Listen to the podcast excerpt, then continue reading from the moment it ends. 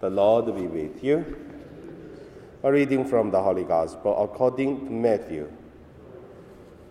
Jesus said to his disciples, You are the salt of the earth, but if salt has lost its taste, how can its saltiness be restored? It is no longer good for anything, but is thrown out and trampled underfoot. You are the light of the world. A city built on a hill cannot be hid. No one, after lighting a lamp, puts it under the bushel basket, but on the lampstand, and it goes light. It gives light to all in the house. In the same way, let your light shine before others, so that they may see your good works and give glory to your Father in heaven. The Gospel of the Lord. So today, my meditation name it uh, Mission, Light and Salt. The first, let us look at uh, the mission and uh, vocation. The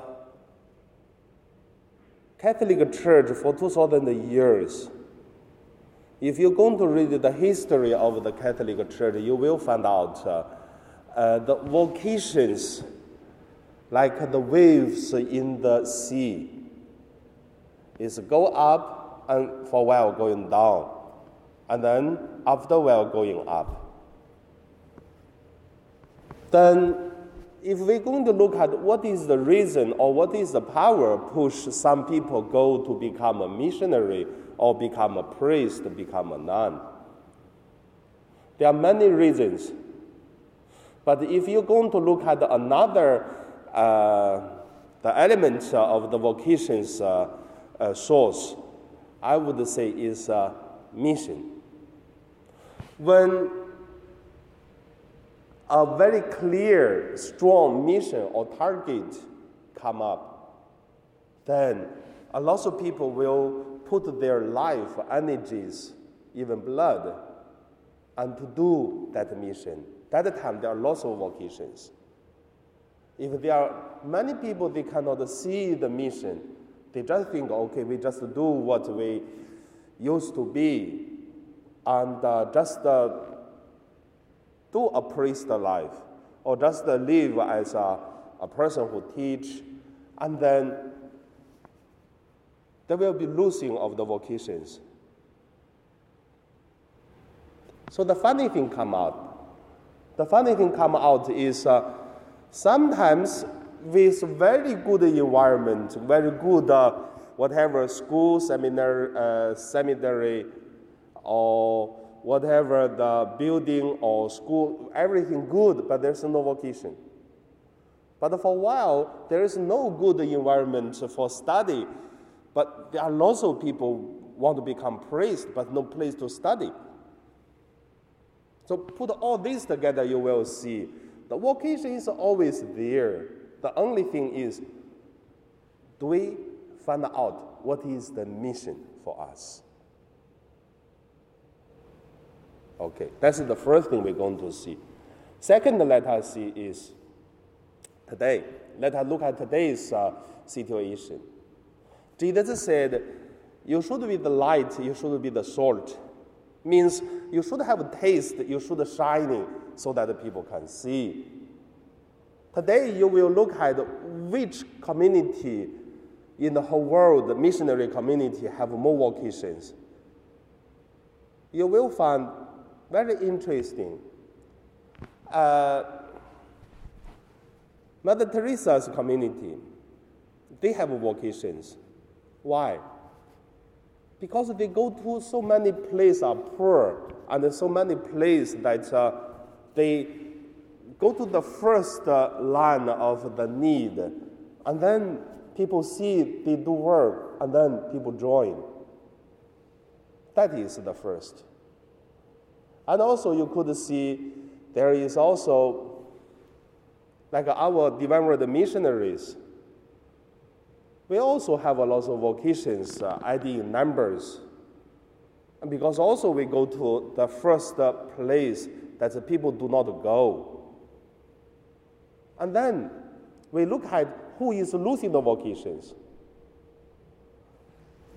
When uh, just two weeks before my ordination, that time I stay in Sydney because uh, we're going to have to do a retreat before our uh, uh ordination of the priesthood. So there are three missionaries from Korea. They are new missionary community. Their mission is to go to Papua New Guinea to do their mission.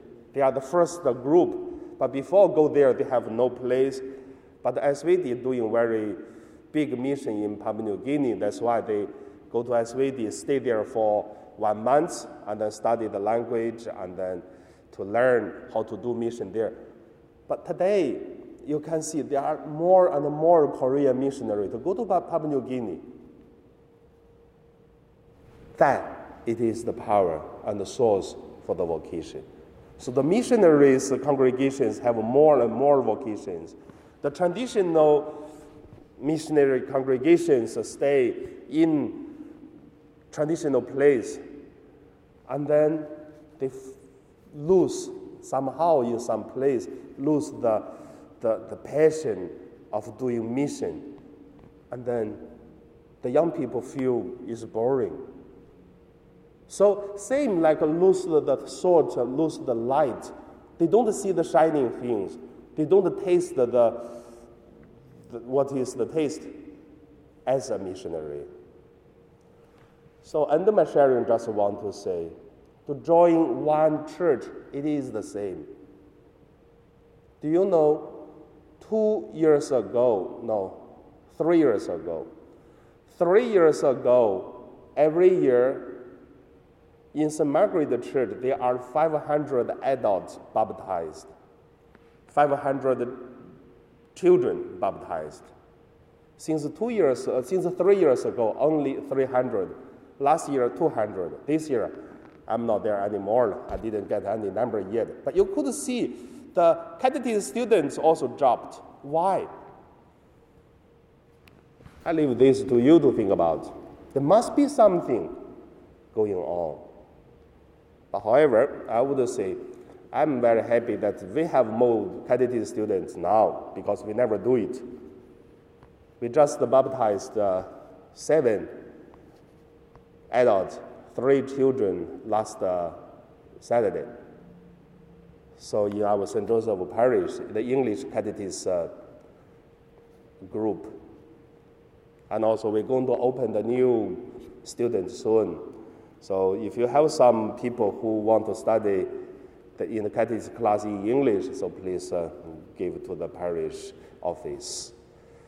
Okay, that's all I want to share. Mission, vocation, and passion.